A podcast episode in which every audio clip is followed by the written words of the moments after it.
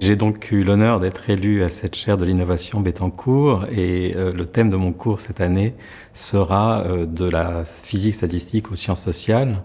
Donc l'idée, c'est d'essayer d'expliquer comment la physique des, des 30 dernières années, qui s'est beaucoup intéressée à ce qu'on appelle les systèmes complexes, on pourrait dire les discontinuités, les événements un peu anormaux, les avalanches, les comportements un peu bizarres et extrêmes de systèmes physiques, comment tout ce corpus théorique peut s'appliquer à d'autres sujets, aux sciences sociales en général,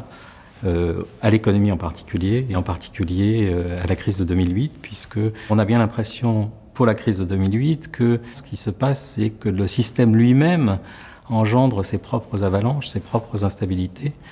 Et c'est ça qu'on essaye de comprendre euh, via ces modèles de, de, physique statistique. Donc une partie du cours sera aussi consacrée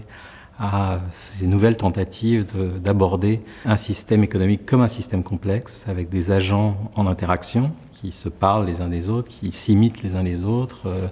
phénomènes de contagion, de, des contagions de, panique, des contagions d'opinion qui peuvent conduire euh, à des effets euh, totalement catastrophiques, un crash boursier, mais aussi une crise économique.